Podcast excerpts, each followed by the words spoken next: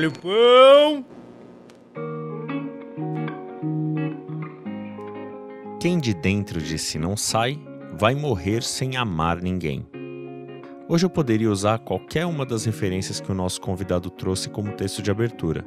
O que não faltou nesse papo foi isso. Mas decidi abrir com esse trecho da música Berimbau do Vinícius de Moraes porque ele exemplifica a jornada do Bruno.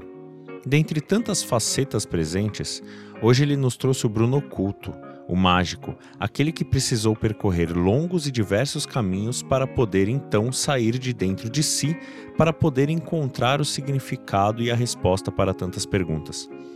Então, vamos mergulhar nessa jornada de descoberta e encanto? E ah, teve até mapa astral do Luiz, mas isso eu não vou revelar aqui não. Sejam bem-vindos à Cesta de Pães.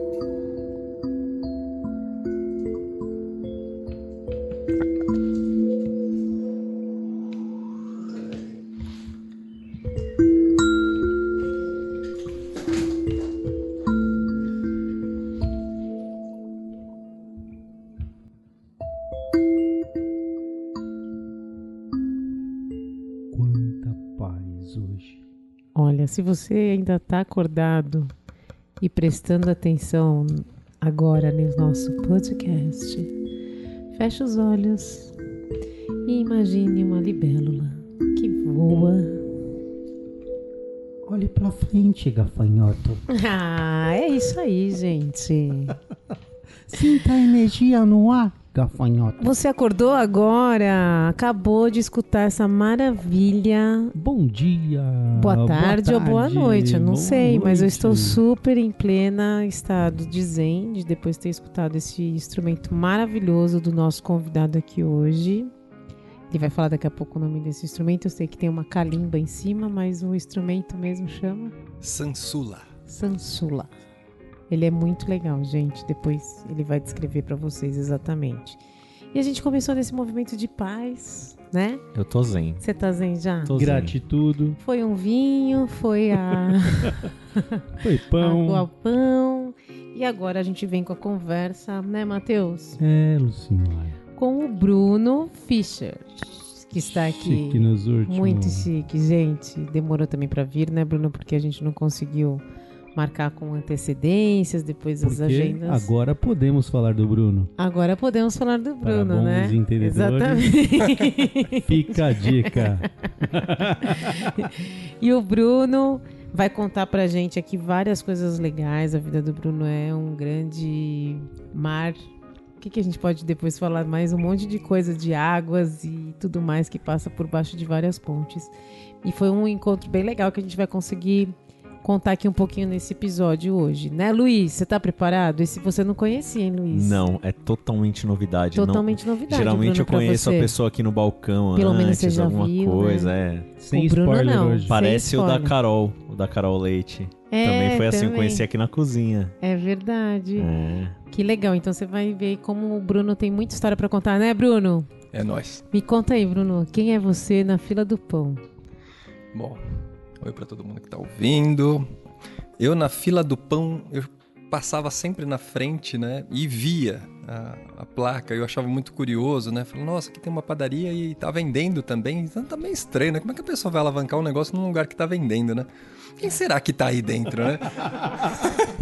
Boa. E um dia tava aberto, eu falei, opa, agora eu paro. E quando eu paro, né, eis que está a Tica, que foi minha professora de jazz numa escola, né? Na, na Silver Ballet. É, na Silvia Balé. Exatamente. É, 2000. 2000, acho que 2000. e- 2000, Guara- 2001. Ou é. 2000 É. Guaraná Ou com 90 e coisas, eu não, Não, sei. foi Mas acho que foi 2001. 2001, 2002, é. Que eu tava tentando aprender sapateado e tava faltando figura masculina pro jazz. E era uma coisa mais de uma Só tinha encenação, Rodney só tinha o só, é. Rodney. Era, era, como era uma coisa mais teatral que dançada, e eu, eu era um boneco folhão de Olinda na época.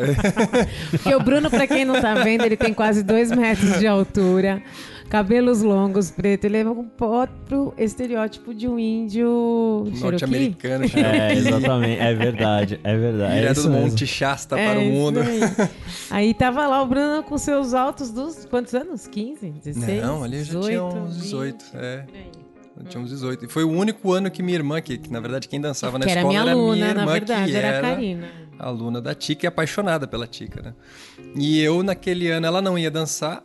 E eu acabei dançando É. justamente na turma da Tica, fazendo essa parte mais de encenação, que foi divertidíssimo. Muito, Foi fez toda a legal. diferença a Todo entrada mundo do só Bruno. falava daquela Só cena. falava da cena de vocês Foi muito entrando. legal. Você entrou tipo um Um mexicano. mexicano com um trompete, arrumando Sombreiro. trompete, sombreiro. Foi muito Era legal. um merengue, uma coisa, sei Sim, lá o o que que era boneco de. Olinda Foi foi assim. que a gente- e aqui a gente se reencontrou, né? Aí o Bruno chegou aqui, ficou me olhando e eu olhando você, né, Bruno? É, a gente falou, mano, de onde a gente se conhece, né? Porque faz algum tempo, né? Porra, depois de 30 anos, É. mais ou menos, que a gente se Calma, reencontrou. ela sempre exagera nas contas. Não anotou, 23. não.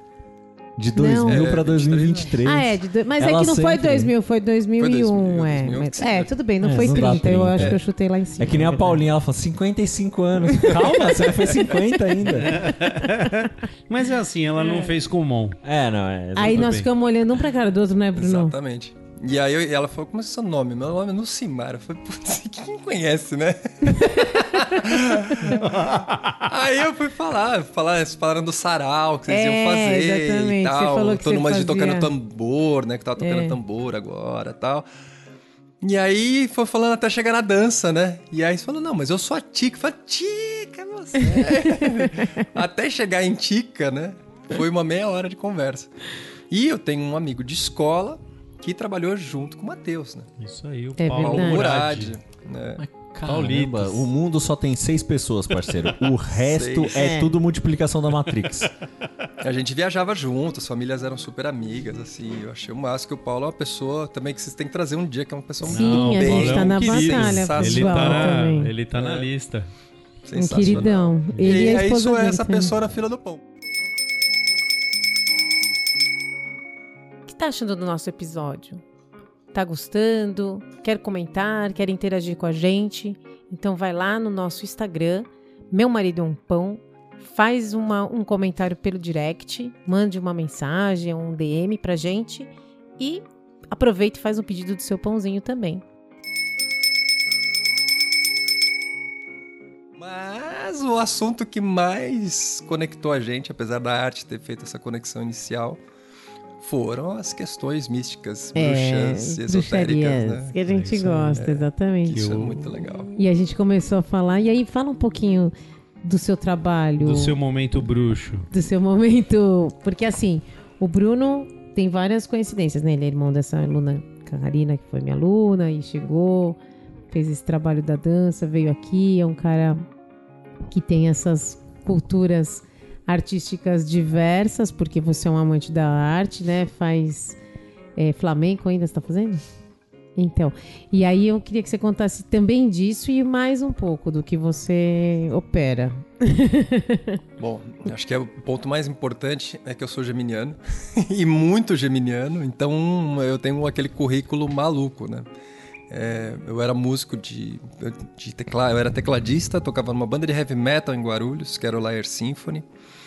E paralelo a isso, eu fazia musicalização infantil com crianças. E eu não gostei do curso de música da minha faculdade, me formei em teatro. E depois, pouco tempo depois do teatro, fiz uma oficina com uma professora, Lenira Rengel, que me abriu as portas da dança contemporânea. Fui estudar dança contemporânea e ela conhecia uma galera da semiótica da PUC. Eu, eu fiz mestrado em comunicação e semiótica na PUC.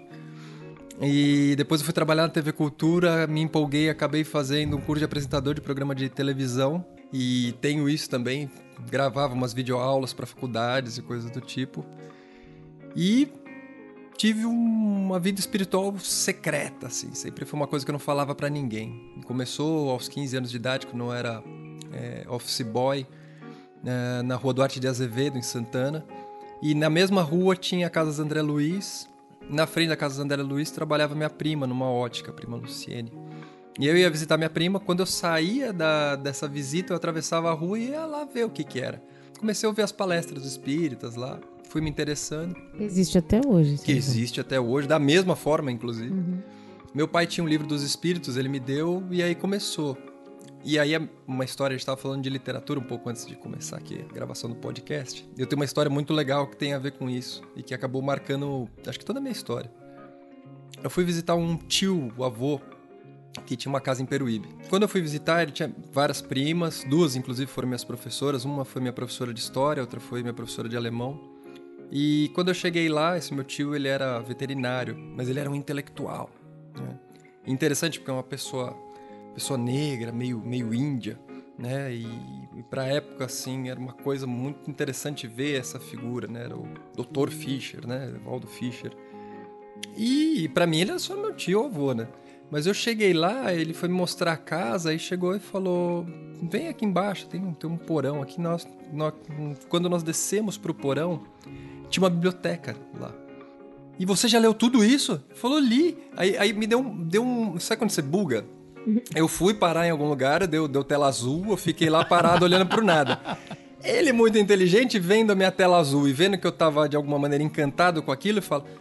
Ele perguntou: do que você gosta? E eu, molecão, 14, 15 anos, falei, ah, eu gosto de Guerra nas Estrelas.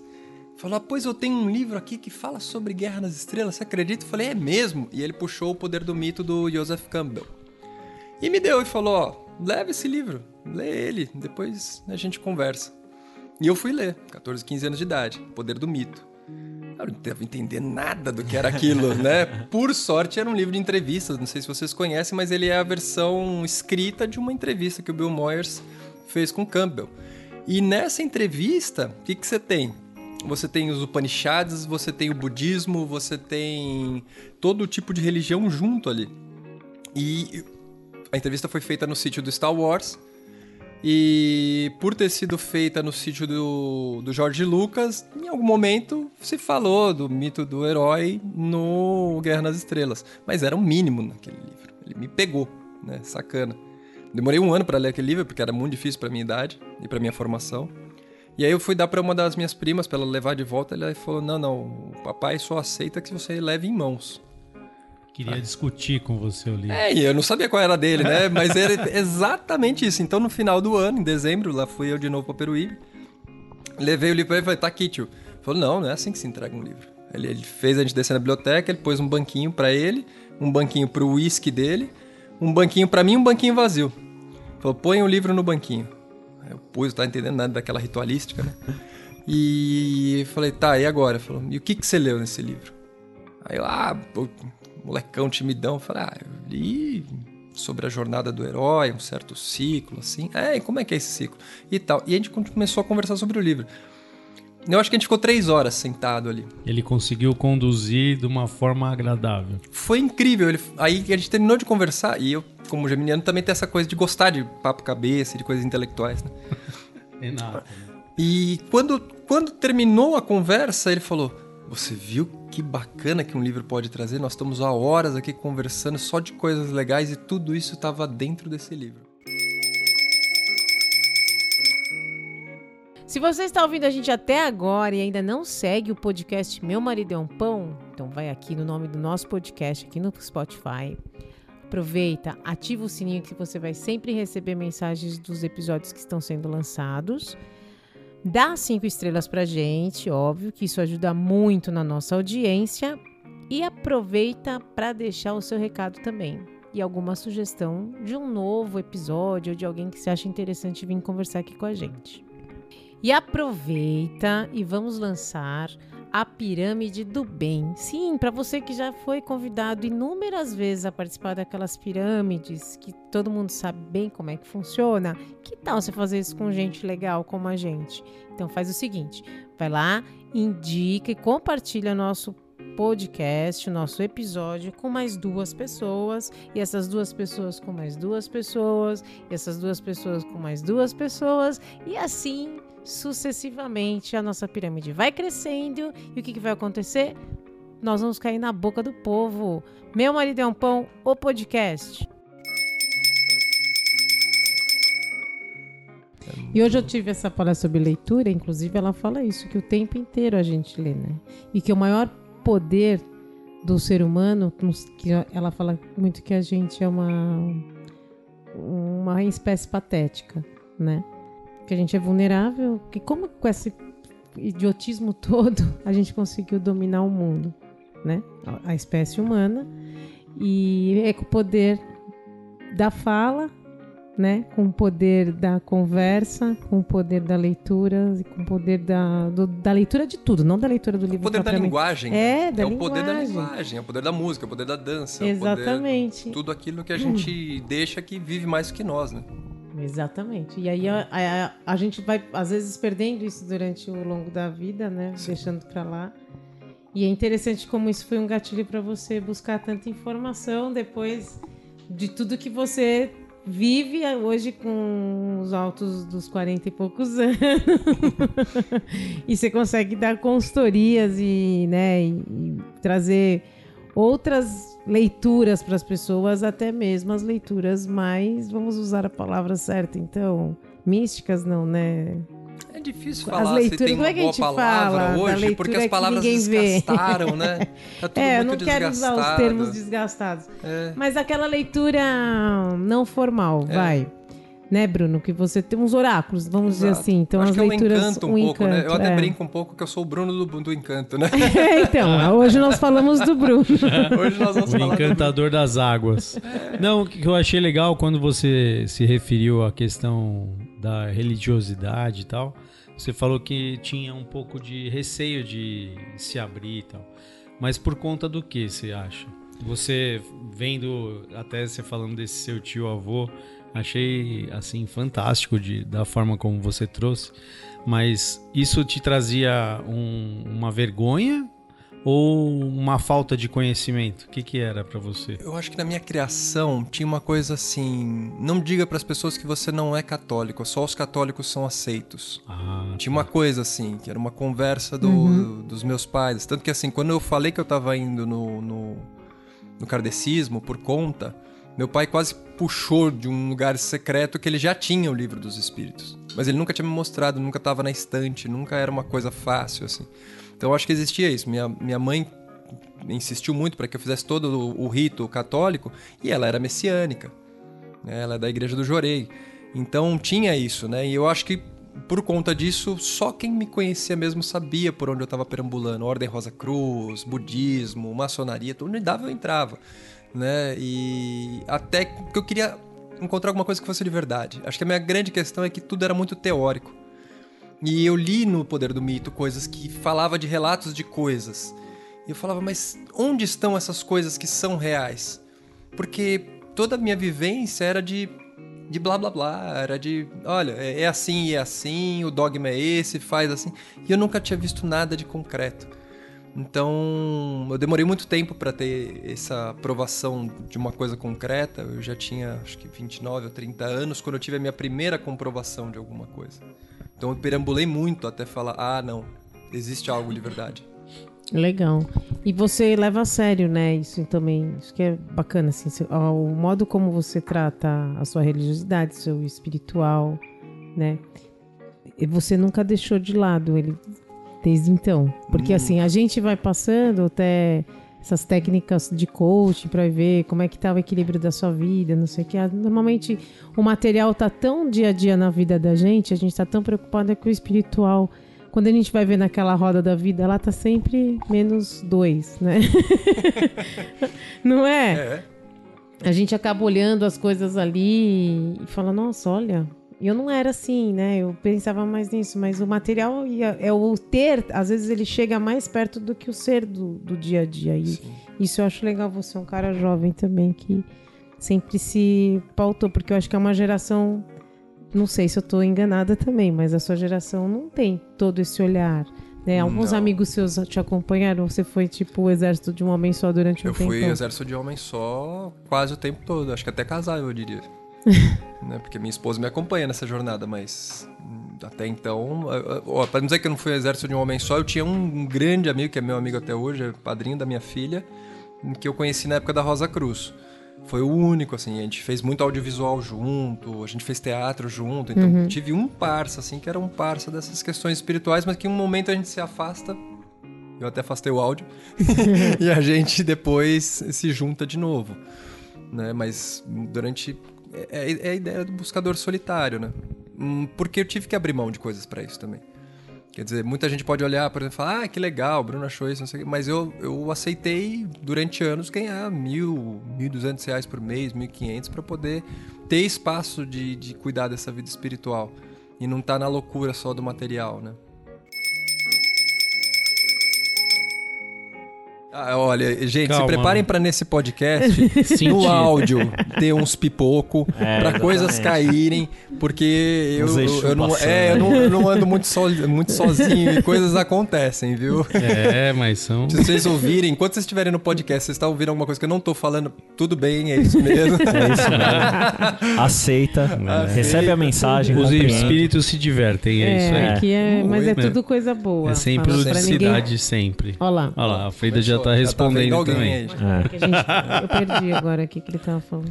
Não, Eu tava você- falando desse caminho solitário Da e da questão da- prosperidade. Não, é que você ganhou uma prosperidade financeira agora mais pra frente, é isso. É, porque até você Você estabilizar abriu mão. um- o espiritual, até você ach- achar onde é um lugar onde você consegue se desenvolver e falar, beleza, agora eu posso olhar com, pro material com mais tranquilidade, porque o espiritual já tá num caminho, tudo bem, né? Agora, quando ele não tá num caminho é muito difícil, porque assim, sei lá, eu entrei no budismo, tinha uma coisa pra fazer lá, eu fiz aquilo radicalmente, eu era muito radical. Então eu sempre fazia tudo muito radical eu tinha pouquíssima ou nenhuma comprovação das coisas. né? A minha primeira comprovação de algo foi na Umbanda. E é muito interessante porque, assim, quando eu entrei no Kardec, lá eles falavam mal da Umbanda. Era uma religião que lidava com espíritos atrasados. De baixo De desenvolvimento. baixo desenvolvimento. Imagina você falar com um espírito e fica falando xê, xê, xê, xê e tal. Eles falavam muito mal. De uma maneira, né? E eu fiquei com isso. Eu falei, "É, eu que nunca piso nesse lugar, imagina, né? Até que eu tava no pior momento da minha vida. Criam est- estigmas, né? Criam Sim, sim. muito. Né? E não tô falando mal de todos os kardecistas, óbvio que eu participei de mesas brancas lindas, participei de. conheci núcleos, assim, mas alguns eram. e algumas pessoas. Como em toda religião. né? Exatamente. Vamos É, exatamente. É. É a real, Eram é muito essa. assim. É, Tem lugares é o são muito radicalismo legais. humano, né? É. Isso aí Você tem que saber aquele lugar que te faz bem mesmo. Como na igreja, lá, quando foi a, a comunhão da minha irmã, eu tava na primeira comunhão dela, o pai tá falando mal do Kardec, então, sabe, é, É. é ridículo, né? E aí você vai pra um bando, o cara fala mal do padre, e, É, assim é a vai. falta um de ciclo, respeito, é, né? Exatamente. Que é uma coisa que não faz parte da minha política, né? Eu não, não gosto disso, mas eu acabei construindo esse conceito, né? E aí, eu tava muito mal, um amigo meu passou em casa lá, eu vi que ele tava com uma guia no pescoço, eu falei, meu, isso aí é de um lugar espiritual, que você não me leva lá? Falei, ah, você não vai. Falei, por que não? Porque é um banda. Eu falei, ah, não, meu, eu tô aberto, bora. E eu realmente tava muito aberto. E ele me levou lá. Me levou quase não querendo levar. Ele falou, tô indo agora. Tipo, faltava meia hora pra começar. Você vai, né? Que era pra eu não ir mesmo, né? Mas eu falei, não, eu vou. Eu fui, né? E Eu não entendi nada, óbvio, como todo mundo que chega no, no rito, né? Quer dizer, você, você vê o atabaque tocando, você vê um- uma pessoa cantando, você não sabe que tá cantando pra quem, o que, que tá acontecendo, por que, que as pessoas estão em roda, por que ela tá num ponto, por que, que tá virando de outro, por que tá com uma cor. Você não entende nada, nada. Eu só via do ponto de vista artístico, tudo bonito. Né? Tava tudo legal. Tem, que- tem uma diga. sátira do Leandro Hassum, assim, né? Tem, É, maravilhoso. Nossa, é muito bom. Aquele Não, não, padre, fala um pouquinho mais lento aí que eu não tô conseguindo, né? Eu cheguei agora na coreografia. Não é? Eu não sei a hora de ficar em pé, sentar, ajoelhar. Não tô entendendo. E aí você. E a Umbanda tem dessa também, tem, a tem, sua tem. coreografia, sua Centro bom é, é- é aquele Centro que é longe pra caralho. É isso. É lisou, né? Que você passa na porta e eu, chamo. Hum, eu, opa, tá rosnando por quê? Pô, tem pipoca, é bom. Não, é demais. E eu passei um pouco por essa coisa do, do estranhamento. Só que o que foi muito legal, que a médium que ia me atender era a mãe desse meu amigo. E a mãe dele me conhece desde os três anos de idade. E a primeira escola do estado que eu dei aula foi ela que me arrumou o lugar, eu dava aula com ela. Era uma pessoa super preocupada com a alfabetização, uma pessoa séria, dava aula na periferia. E aí ela cai no chão e começa a gritar. Eu falei, peraí. Ela é uma pessoa séria. Porque ela está ali no chão gritando. Tem alguma coisa acontecendo. Aí eu cutuquei meu amigo. Falei, o que está acontecendo? Falou, não, é o É caboclo. o caboclo. É. É, isso que eu ia falar. É óbvio que é o Eu caboclo. falei, mas o que é um caboclo? Né? Porque caboclo, quando eu tinha aprendido, caboclo era uma mistura de índio com negro. Era isso que ensinava na escola, né? O mameluco, o caboclo, o cafuso, era essas coisas. né? Eu falei, o que é o caboclo? Aí falou, não, é um, é um espírito. Eu falei, não, mas que espírito? O que, que é? Ele falou, é um índio. Ah, é uma, tá bom. Uma pessoa indígena que tá ali, tá, chegou ali o espírito de uma pessoa que foi indígena. É, ah, tá dando grito de guerra. Isso. Eu falei, ah... Mas índio fumar charuto? né?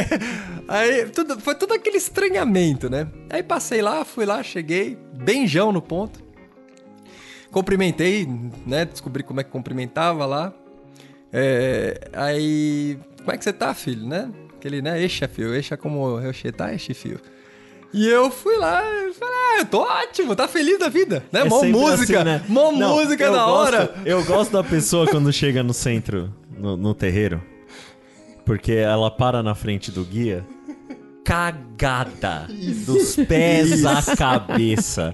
Tá tudo errado na vida dela. O guia pergunta, como é que você tá? Tô Tô ótimo. ótimo. Em cinco minutos ela tá chorando de joelho, falando que a vida dela é uma merda e que ela precisa de ajuda. É basicamente E isso. foi isso. Por quê? Porque eu falei tá ótimo? Porque eu estava ótimo naquele momento. Tava tudo muito legal. Mais uma vez, geminiano. Tava tendo um monte de informação nova. De fato, eu tava alegre. Eu esqueci que eu tava indo lá por causa de uma dor. E aí ele, o caboclo vira pra mim e fala: Ah, interessante você falar isso porque eu tô vendo seu coração todo furado. E aí eu já comecei a chorar, porque eu não tava falando pra ninguém. Eu, como bom geminiano, sabia disfarçar. Eu sorria, tava sempre, né, na paz, alegre. Mas ali não. Né, ali ele me desmontou, ele enxergou que eu não falava nem pra mim mesmo alto, sabe? E a partir dali eu comecei a acreditar. Não é ainda a minha grande comprovação, mas já comecei a acreditar. Só que eu não tinha paciência de ficar sentado esperando. Essa média era muito requisitada, né? Essa mãe do meu amigo. E eu era geralmente o último a ser atendido, porque eu chegava do trabalho lá e, pegava a última ficha. O pessoal chegava antes de abrir o terreiro já pra pegar as fichas. Aí um dia eu cheguei pro pai de santo e falei: Eu posso ficar aí dentro ajudando vocês? Ele falou, como assim? Não, eu faço qualquer coisa, acender vela, ir pra lá e pra cá, recepcionar as pessoas que chegam. Mas não me deixa sentado aqui, eu tô, eu tô morrendo de tédio, não aguento mais ficar sentado. Falou, ah, é, tipo, acho que a primeira pessoa que pediu pra entrar num terreiro nessa circunstância. Ele falou, ah, faz o seguinte, pega uma roupa branca, vem aí, vê se você gosta. Eu falei, ah, tá bom, eu faço isso. E gostei mesmo, e fui lá, e fui, fiquei de branco lá desse. E tinha as giras na sexta-feira que era de desenvolvimento, mas eu nunca podia, sempre trabalhava na sexta. Até que uma sexta calhou de eu estar lá. Aí eu tô lá ajudando o guia, como ajudava lá, né? Os guias incorporaram, os que dão atendimento e tal. Fizeram uma roda e começaram a pôr as pessoas dentro da roda pra desenvolver. Falei, ah, que bonito, estão desenvolvendo as pessoas, olha que legal, né? Aí o guia olhou pra mim e falou, agora é você. Eu falei, eu o quê? E puf, já me rodou. Eu o quê, cara pálida? Vai, filho? Você acha que Já você vai ficar era, só, já só anotando recado e acendendo vela a sua vida inteira? eu Pula adoro, pirata, eu adoro pirata. quando o médio em desenvolvimento fica com cara de não é comigo, não é comigo. ai, eu tô aqui não, gente, eu só tô de branco porque, ai, eu acho bonito. Vai. Mas, mas eu tava de jão mesmo. É, é, é essa porque eu falo. Eu, eu- eu sou um cara que gosta de coisas intelectuais, mas eu sou muito inocente. E eu tava nessa inocência, eu não tinha ideia do que era aquilo. Imagina, eu já tava três meses no terreiro e nunca tinha participado dessa gira porque não batia o dia. Quando calhou, deu o eu falei, "É, eu também vou passar pelo desenvolvimento, né?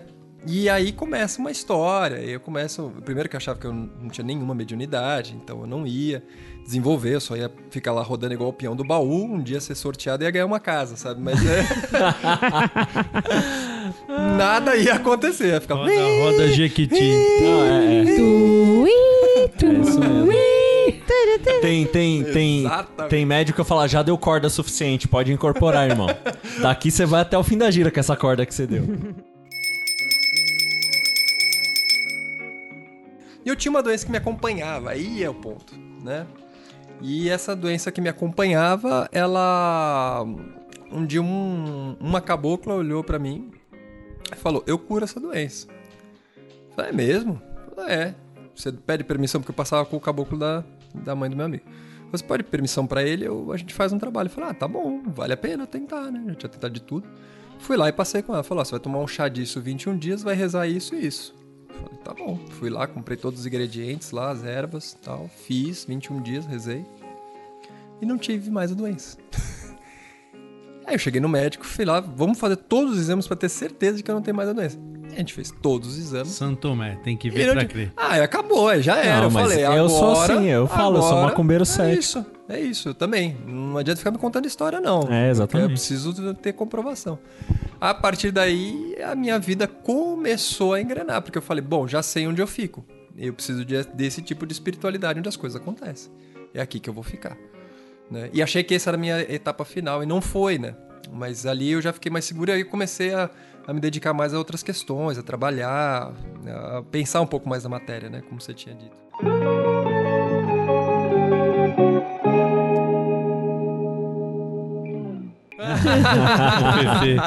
Eu já, eu já convido aqui a gente fazer um episódio só sobre história de macumba, cara. Ah, mas só ser. causa de terreiro, cara. É, muito cara, bom fazer divertido. isso. E tem os divertidos, né? É, só Tem uns podcasts maravilhosos, tem uns stand-ups incríveis só de causa de macumba. É, É. Não, eu falo que eu, é, eu adorava. Eu, eu, eu era o piadista do terreiro, sempre fui, né? E minha mãe sempre Então, falava. momento piada. Momento- Não, não, eu bandas. prefiro, eu prefiro deixar quieto. Mas minha mãe fala, mano, você tá, seu, seu ingresso pro umbral tá garantido, irmão. Você vai passar pelo menos uma, uma centena de anos lá só pra pagar essas piadas que você faz com os, com os guias, mano. Então vamos lá. Momento galinha preta pintadinha.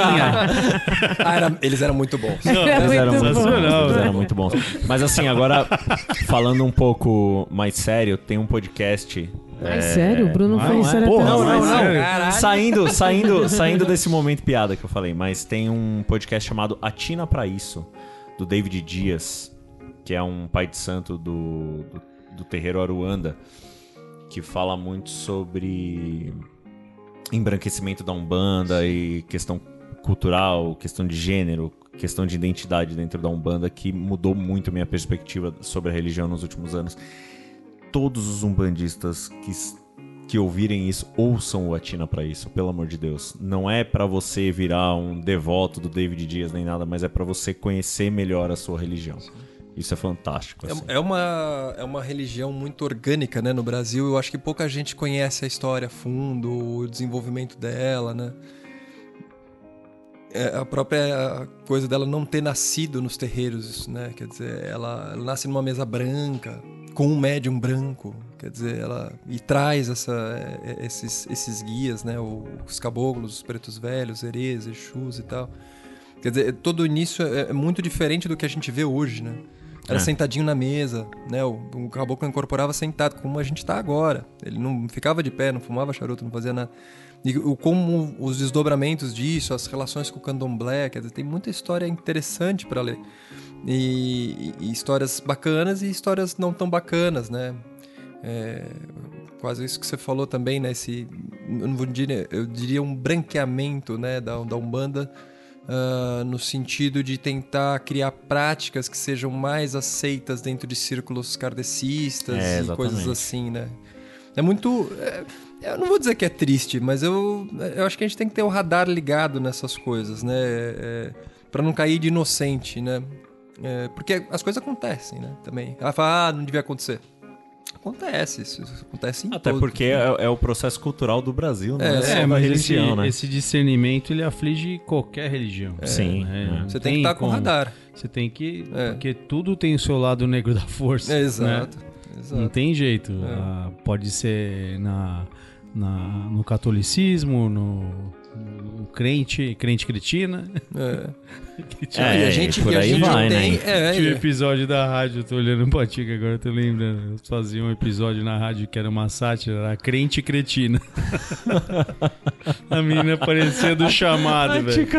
Ele lembra de umas coisas que é pra me cancelar. É, Mas isso foi em outra vida. Era Não tem- muito bom. foi muito. Cancelar nada. Por que cancelar? É nada. É, É, porque engraçado. é, é- é a sátira, né? Porque assim, ninguém tá condenando. Eu acho, principalmente, eu, eu tinha amigos missionários evangélicos que, que eram pessoas de outro planeta, assim, sabe? Pessoas mais inteligentes, brilhantes, doces, sensíveis, abertas que eu conheci. Eu acho que existem as pessoas, existem ah, algumas tendências dentro das religiões, mas nada é generalizável, né? Não vou também só tecer elogios pra Umbanda, não vou tecer elogios pra qualquer lugar, porque onde tem humano, uma hora dá alguma coisa É, ia Exatamente. falar. ruim, né, meu?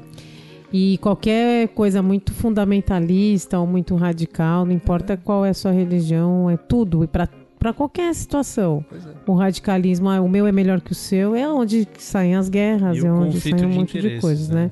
E os interesses pessoais, porque daí você começa a fazer daquilo a sua verdade, né? E daquilo ninguém mais, tudo que você fala ao contrário, você tá fora da da roda, né? Aí você começa a pensar, poxa, então eu, eu tô sempre errado. É o caso assim, né, do pecado, sabe? Então, durante anos, né, eu nasci e fui criada numa família católica, estudei em colégio de freiras, né? O catolicismo para mim é uma base educacional, obviamente, me preencheu, me fez minha história, casei no, no- numa igreja, enfim, meus filhos foram batizados, mas até agora eu não fiz ninguém fazer primeira comunhão na força, entendeu? Tipo, você quer? Se- vamos, eu não frequento mais a igreja católica para assistir uma missa faz anos, né? Não sei que seja uma missa de sétimo dia, sabe assim, alguma coisa que vá, uma missa de casamento, uma missa de batismo, mas uma missa de domingo, se eu não tiver a menor vontade, eu não vou. E coisas que eu vejo algumas pessoas, não, é obrigatório, sabe assim, se você não for, você vai, você vai ser mais um pecado. Seu herege. Entendeu? Se você não comer isso, ou que nem a, a, a Nossa, quaresma. você não vai comungar né? quando for na missa? Então, então assim, algumas É. questões do acabam não me, não me toca mais, mas assim, eu acredito em Jesus Cristo, entendeu? Acho que foi um, um, um espírito elevado, né? Um, para mim pode ser um guia, pode ser alguma coisa, mas assim, Cristo para mim, os meus santos todos eu converso com vários, Não, mas eu converso com o Miguel falou que ele era comunista. Ele era comunista! Ele era ateu. Ele- Mas assim, eu, eu acredito na Nossa Senhora, no São Francisco. Você vai lá na frente, é a Quanin, é o Ganesha. Então, assim, pra mim tá todo Jesus mundo era um judeu comunista. São Jorge. São e isso só Jorge. fazia dele uma ótima pessoa. Eu gosto Pessoal, do- da chamada hoje. Vamos fazer chamada, pessoal? Vai lá. Nossa Senhora, presente. Aqui você vai andando. Aqui, aqui Aqui- parece um Aqui- pequeno templo. Tem, né? É, tem- aqui tem tem- tem tudo, tudo. porque os orixás acredito, eu adoro algumas delas, eu acho que também estão perto de mim. Eu não tenho nenhuma imagem, sabia? De Não, tem santo pra qualquer meridiano aqui. Vamos que É, vamos. mas é isso aí.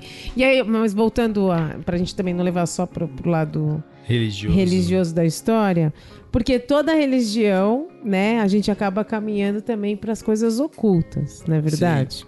E aí, ah, esse ocultismo, né, para mim sempre me fascinou também. Então, assim, ah, os oráculos, O oráculo Ai, do pão. a astrologia. É, isso desde pequena, quase né? Ficando mestre no oráculo do, Do pão. pão, é. Ele sobe a cartinha lá, as pessoas encostam aqui, ele abre aí o oráculo do pão. Aí a pessoa abre, aí tem umas que falam assim, ah, eu não gosto dessas coisas. Eu falo, não, mas não é. Passou o pessoal testemunha de Jeová aqui. Vê o oráculo do pão. Não, não, não. Isso não. Não, é só mensagem boa, cara. Não é? Pode pegar É, a a cartinha. mesma- Não, fica não tranquilo que pegando não é, não é questão de. de- Pega a cartinha, não vai cair da sua mão. Você tem um minuto pra pegar o oráculo do pão. Aí a Agora é minha vez. pessoa sentiu na pele.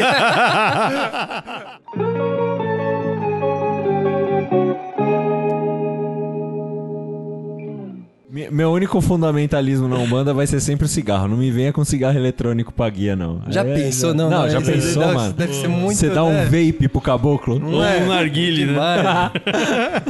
Ah, Vai saber se o caboclo não, não é, não É, né? Não é, árabe e tal. é. é, ô, Não, mas o vape não dá, não. Você dá, saiu do você dá um pendrive pro preto velho e fala: não, não precisa de cachimbo, não. Vai no pendrive, pai Não é. João. Não, cara, não Pega vai um de 64 mega. Não, é.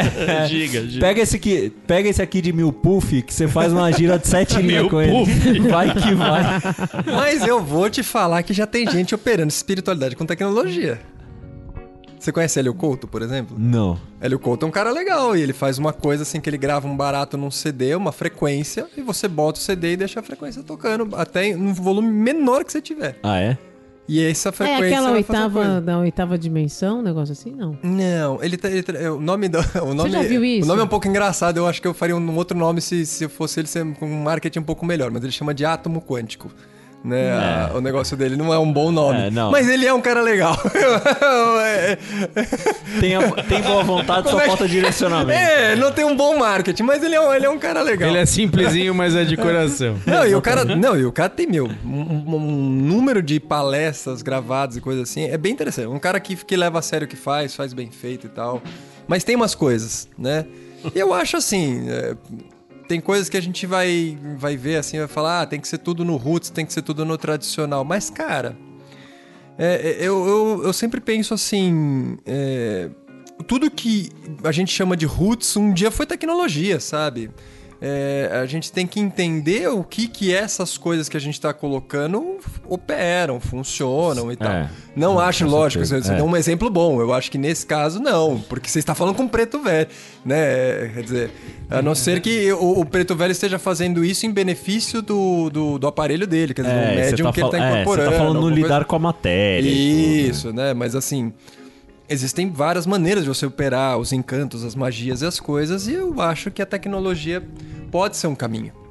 Né? É, Eu vejo, é, teve uma entrevistada aqui, Camila, se não me engano, Foi a Camila. é. da mesa radiônica, né?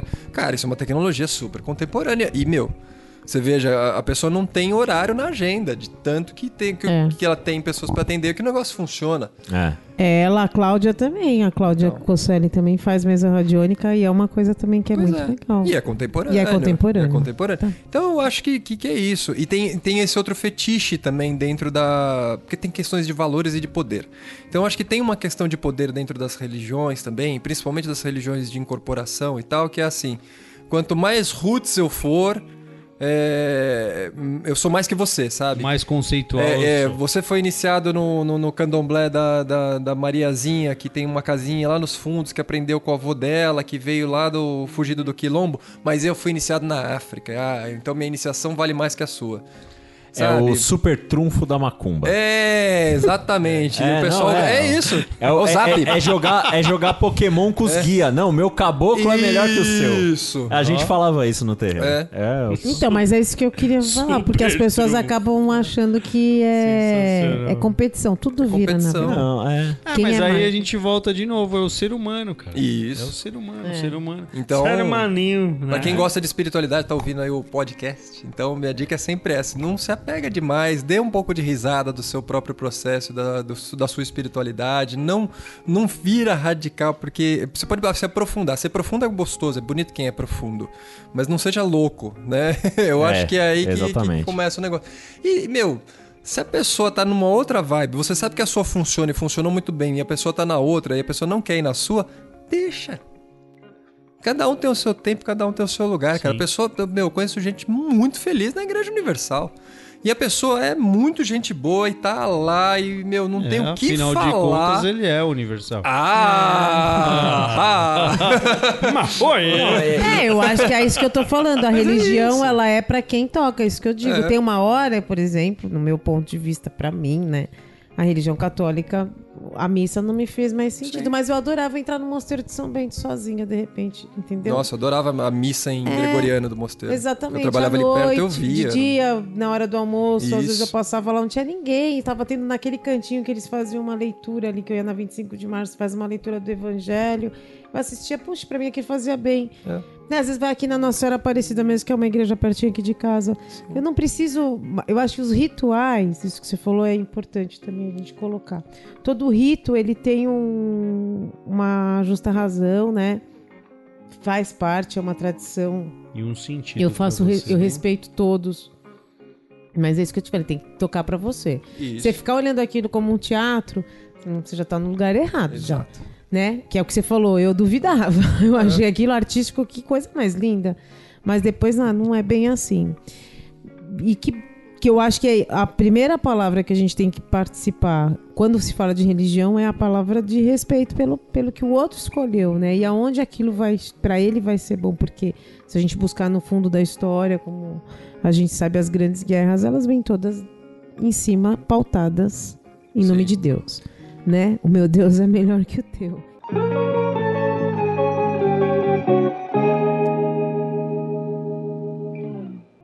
Não, aí a gente chegou no balcão, você falou, puta, eu faço o oráculo da água. Que é outra história louca. Outra história louca. Outra Conta um história pouco louca. disso, É. pra gente falar aqui sobre isso. O Eu- que é o oráculo da água?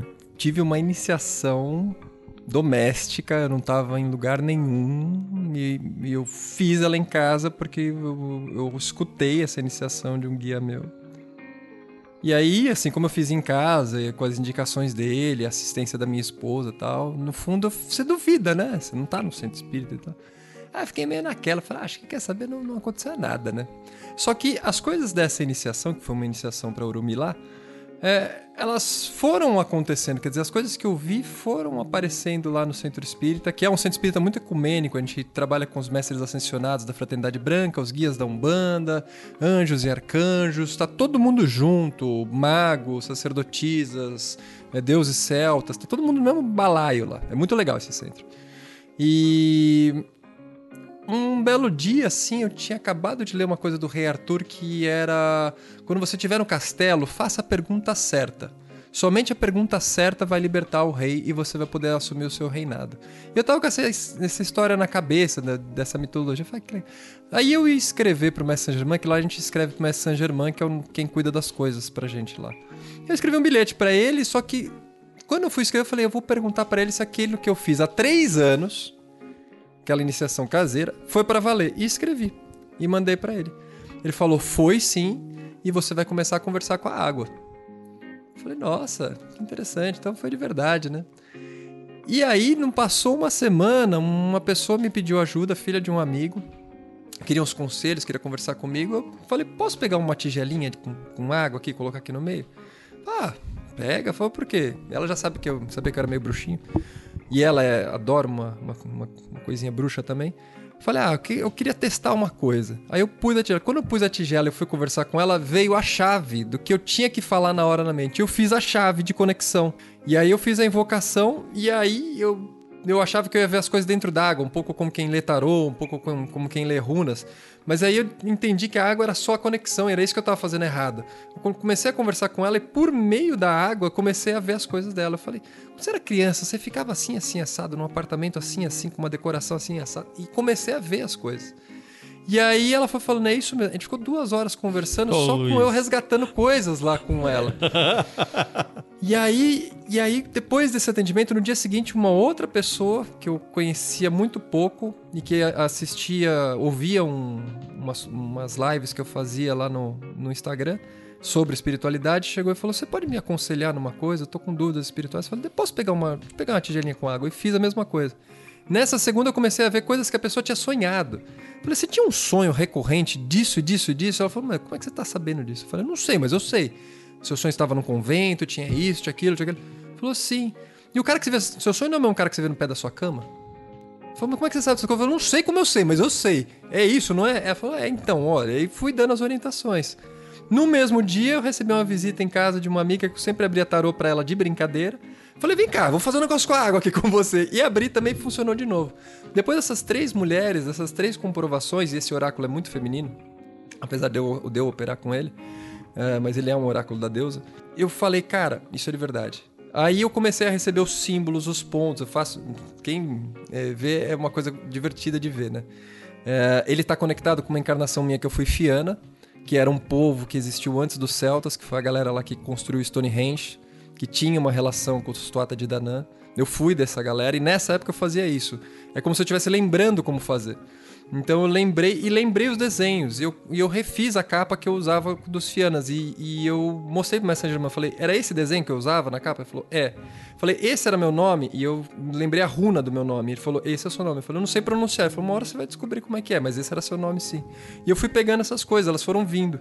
E aí eu falei, agora eu vou criar uma divulgação disso, né? Porque quando eu era criança, meu sonho era ser mago. né? E, e, eu tinha abandonado quando eu descobri que mago era mágico e mágico era truque. E aí eu não queria truque, eu queria uma coisa de verdade. Mas a carta do mago no tarô. Ela é o truque. Ela é o truque. Não, mas, mas ela é a escolha, a né? Na verdade, o mago no tarô. Que ele a... pode ser. Ele pode ter várias ele pode coisas. Ser embusteiro, é. mas ele pode ser truque. Não, e ele né? pode ser, na verdade, o que? Ele tem a, a, o, muito poder na mão, né? Sim. É. E aí, lá no lugar que eu tô, né, a gente faz um teste iniciático, eu fui iniciado mago.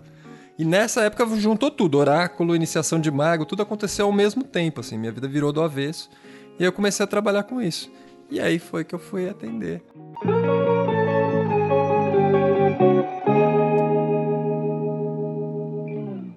gente, esse papo tá uma delícia. O Bruno é um cara que tem bastante coisa pra contar. Só um pouquinho de né? história, A né? gente, como falou no comecinho desse episódio aqui desse podcast, foi uma, um reencontro através do pão. Não é verdade? Mais uma pessoa que se conectou com a gente depois de um tempo, né, de um elo perdido, assim que a gente fala, né? Teve muita gente que chegou aqui através de ver a por meio da padaria, né? E viu o pão, viu a gente de novo na, na internet, coisa que não via mais nos Instagrams e tal. Então foram reconexões mesmo. E é o que aconteceu com a gente.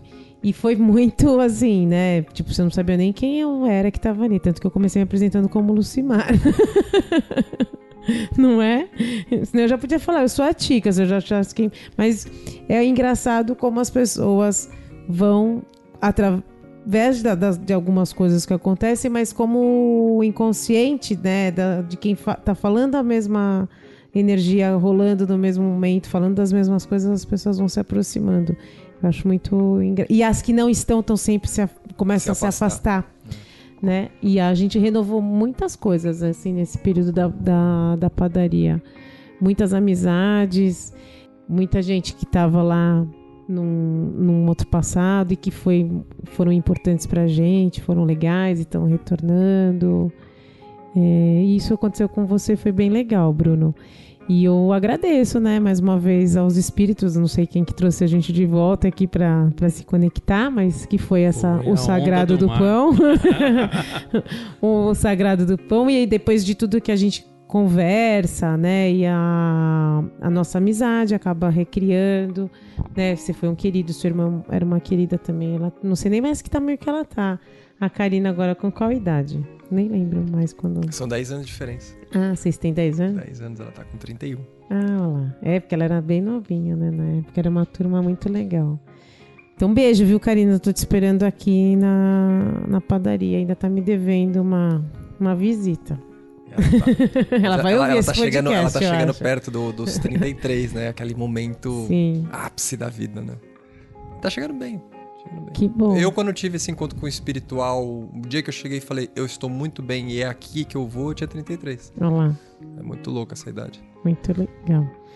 E obrigada, Bruno, de você vir aqui. Então, a gente... Mas antes eu quero terminar, imagina, tem que falar do que a gente mais fala nesse podcast, que é de arte. E você é um artista. A gente falou muito do espiritual aqui, mas acho que depois a gente vai ter que ter um episódio Tem que 2 ter um com ele, Luiz, para falar com mais sobre artes e, parte de e educação, né? projetos que ele Sim. tem. Que Nossa, o- pode crer, né? A gente fala. A gente falou muito aqui, no a gente espiritual falou, e na é, pré a gente estava falando sobre dessa parte de arte e educação que é um De rock, de metal. Não, que é a sua formação também, né, Bruno? Pô, vamos aí, meu. É que eu não sei, o caminho da nossa conversa foi essa. Como o episódio ficou, né, com esse período de que a gente tem mais ou menos de uma hora, mas aí a gente marca de novo pra você vir aqui falar Sim, um pouco mais sobre isso, se certeza. você quiser. Obviamente, se você Porque, eu, gostar. na verdade, eu falei do Bruno B, do Bruno Oculto, né? É, E aí, ainda no WhatsApp É. você falou, eu não sei que Bruno que vai Que vai conversar, com, conversar você, com com vocês, vocês. Eu né? falei, nem Olha. eu, a coisa solta lá. Foi mesmo, É, né, muito Bruno? legal. Foi, mas foi um assunto Muito legal.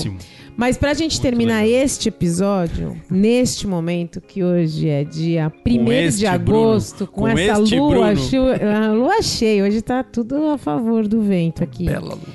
É, Artisticamente, Bruno, o que que te representa assim? Uma expressão artística pode ser uma peça de teatro, um livro, uma música, um Um sei verso, lá, uma um- poesia. uma poesia, enfim, tudo que a gente fala aqui, um quadro, uma pintura, uma expressão artística que se eu olhar agora, hoje, eu falar, nossa, isso é o Bruno é muito representativo do Um Bruno nome isso na aqui. coca.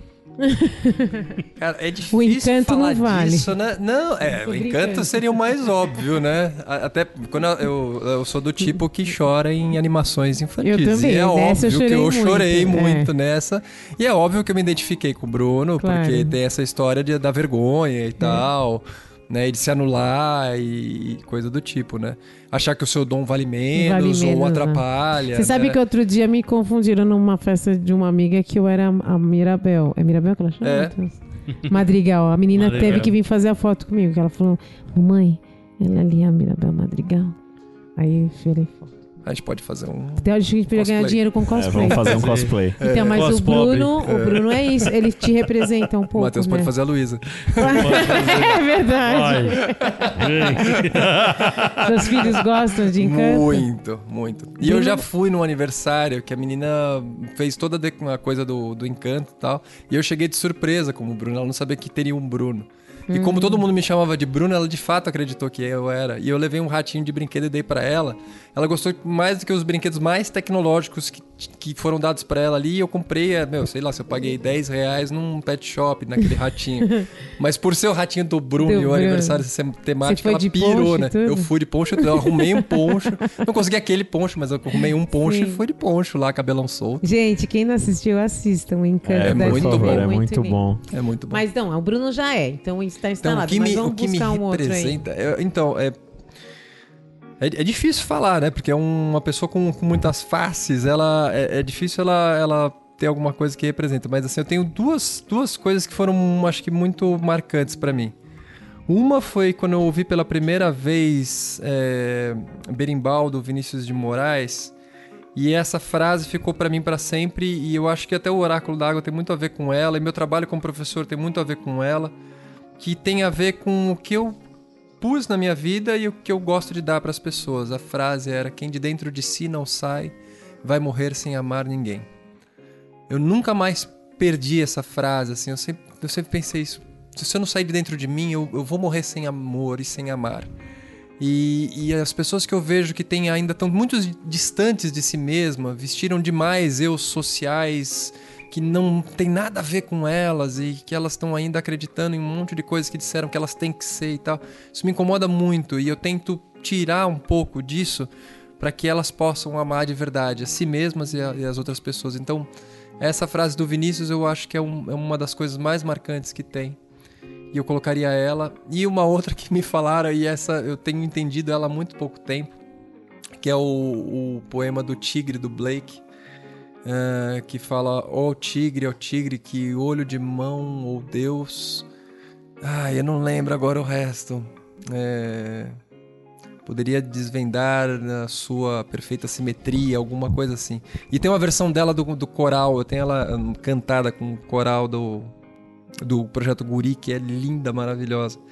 Eu vou ver se eu arrumo até, quem Ah, sabe a gente pode mandar pra é, nossa no- edição, a gente no- põe agora aqui no final do no episódio. final do então. episódio, que é maravilhosa. Então, esses dois. Porque tem essa coisa do, do tigre ser essa figura enigmática, eu descobri. Ah, vou fazer uma. Posso fazer uma coisa com os ouvintes? Ouvintes, é o seguinte, vamos. Pode. Eu vou fazer um. eu faço com vocês também agora já. Já É. dar uma palhinha espiritual, então, pra então. vocês, que foi assim que eu descobri o meu. Ah, eu quero que vocês pensem num animal que representa vocês.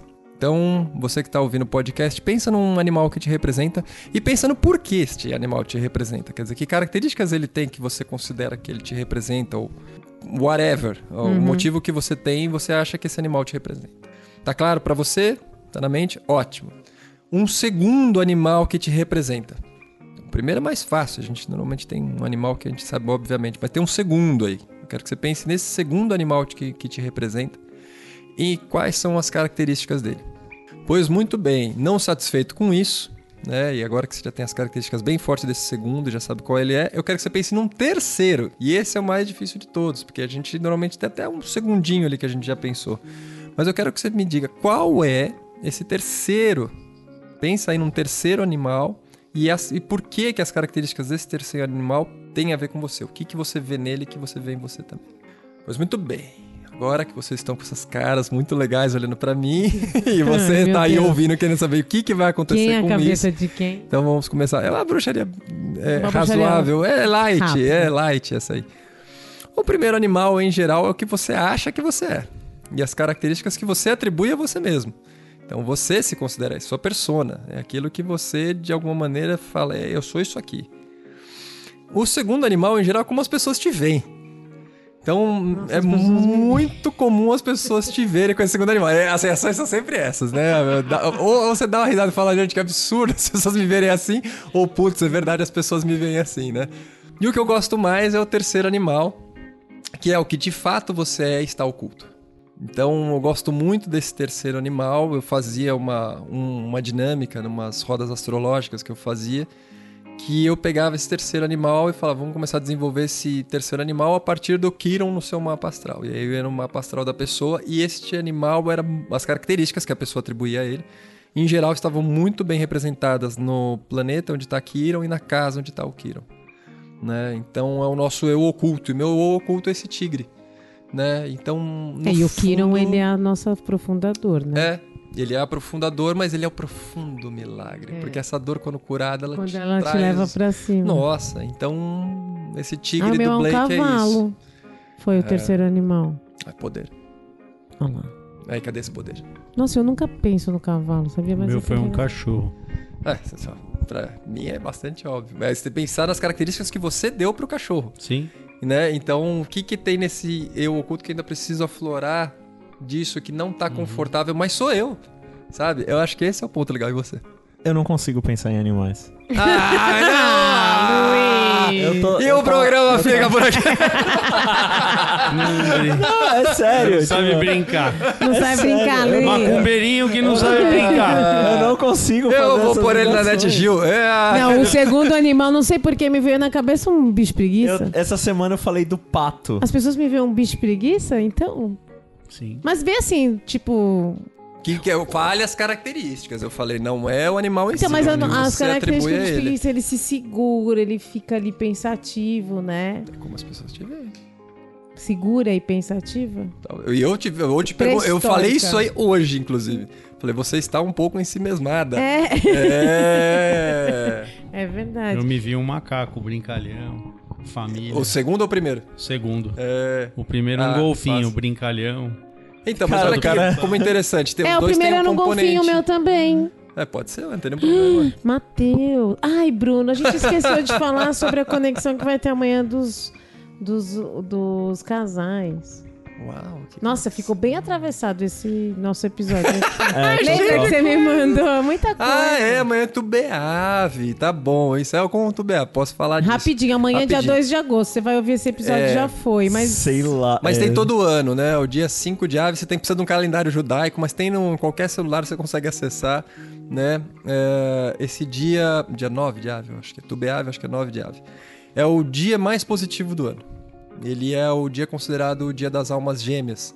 E é muito interessante que esse dia pro judaísmo foi um dia que um feminismo juda- judaico adotou ele.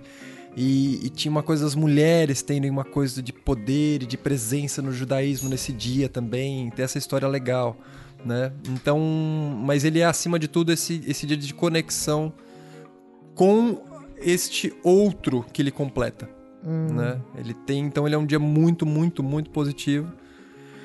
Porque nós somos incompletos, né? é verdade. e a, gente, tem precisa que sempre se completando nos outros, né? E tem um outro, né, que é mais especial e tem a sua galera também que você conecta e forma ali a sua egrégora, o seu grupo também. Ah, então, você vai ter que vir esse é aqui o de novo dia. pra gente falar de várias coisas, outras coisas. É. Bruno, desculpa, vou que alugar mais uma vez. mas espero que você tenha gostado, mas foi legal. Então Eu a gente gostei. vai, vai ter que terminar esse episódio. Oh. Uma pena. Oh, gente. Ah. E mais Queremos uma o vez, Bruno. nós queremos falar do Bruno. Nós falamos do Do Bruno. Bruno, sim, sim, sim. Nós falamos Então a gente vai terminar o episódio com essa música que ele falou. Do, Do Projeto Tigre, do- Guri. Do, Projeto Guri. Vocês vão porque foi o último momento. Eu adorei, viu, Bruno? Você tá aqui na minha House Nation, falando no nosso estúdio cozinha, no nosso Isso aí. Foi muito legal, né, Matheus? Você gostou, verdade. Luiz? Eu adorei. Você que não conhecia o Bruno, você acha que ele é uma pessoa bacana agora? Claro que Pode sim. falar se não for. Ele Muita- que bem, ele que Não, lute. claro, ele me lembrou um amigo meu de ensino médio, mas aí eu falei em off. Transmite muita verdade, muita É. sinceridade. sinceridade no legal. que fala e pra você que gostou do, do Bruno e quer saber um pouquinho mais do trabalho dele também, a gente vai deixar no, no episódio o seu arroba. arroba. É fácil, é arroba contatos. oráculo da água. É. Pelo menos dessa face do Bruno é essa. Do Bruno Bruxo. É, Bruno Bruxo. Bruno E a gente Bruxinha. agradece, Bruno, mais uma vez, então, tá? Incrível. A conexão, o, a- o aceite de vir aqui, Isso aí. sentar na nossa mesa, falar um pouquinho sobre o seu trabalho, sobre você, né? Fazer essa exposição do- de toda essa sua espiritualidade. E eu te desejo sempre o melhor e que a gente possa ainda conseguir fazer mais coisas juntos, se Deus quiser, dançar de novo. Não, é verdade? Ah, tem muita coisa pra fazer. Tem muito Né? pão pela Muita- frente. Muito pão, pela, muito pão pela frente, muita água passando embaixo dessa ponte. Oh, E seguimos assim. Obrigada de verdade, viu? Ah, eu agradeço, o convite veio uma hora bem bacana. Eu já estava ouvindo os outros podcasts, estão muito gostosos. Eu espero que prospere muito o programa de vocês, que, fermente e cresça, Amém. né? sim. Uma Isso aí. fermentação natural no seu devido tempo, né? Mas ela está indo bem e é, vocês são muito legais, assim, é muito fácil vir fazer essa conversa e é duro fazer ela em tão pouco tempo. No final das mesmo. contas, a nossa vontade é A gente ficar ficar aqui à noite. infinito, né? Virar É. a noite conversando, né? E por sorte nós conseguimos manter um tema só. A gente Exatamente. corria o risco de abrir um monte de hipertexto e não fechar nenhum. né? Exatamente. É, acho que até que a gente conseguiu um assunto que, que amarrou, né? É. Foi muito, muito legal. Papo delícia Foi um mesmo. papo Muito gostoso bom. mesmo. Bem bom. Obrigada, Bruno, mais uma vez. Obrigada, Valeu. Luiz. É Obrigada. Matheus. Obrigada a você meu que amor. ficou Obrigado, ouvindo a Luiz. gente até o final. Espero que vocês tenham gostado mesmo, assim como a gente curtiu muito estar aqui com o Bruno. E quem quiser conversar com o Bruno depois no bastidor, segue ele aí no Isso aí. arroba. Ele é um cara muito Arroba bacana e quem sabe ele pode fazer o da oráculo Água. d'água pra você. Vai lá saber o que, que é isso. Vai lá. Gente, boa noite. Dá uma estrelinha aí pra gente, dá o sinalzinho de. Como é que chama? Um sininho pra avisar dos próximos Sininho pra episódios. avisar dos Exatamente. E próximos. fica por cá. aqui mais um tá episódio louca. Do podcast Meu Marido, Marido é um Pão. cesta um de pães. beijo Vem pra comer pão com a vocês. Vem comer pão e Vem. quem sabe conhecer o Bruno aqui pra no cá. nosso balcão também. É, quem sabe se Tchau, Luiz. Tchau, Um bruxo, Bruno. É um cara bacana, um cara demais. Quer bater um papo aqui com a gente e contar sua história? Então vem ser cliente do Meu Marido é um Pão e conhecer as delícias do nosso balcão. Quem sabe assim, você não sobe aqui para nossa cozinha, janta com a gente e conta sua história também. Esse podcast conta com a produção de BL Produções, criação minha, da Tica e do Matheus, apresentação Tica e meu marido Matheus, edição BL Produções, trilha sonora e sonorização exclusivamente criada para nós por Gustavo Estopa. As histórias aqui contadas em nosso podcast são todas baseadas em fatos reais.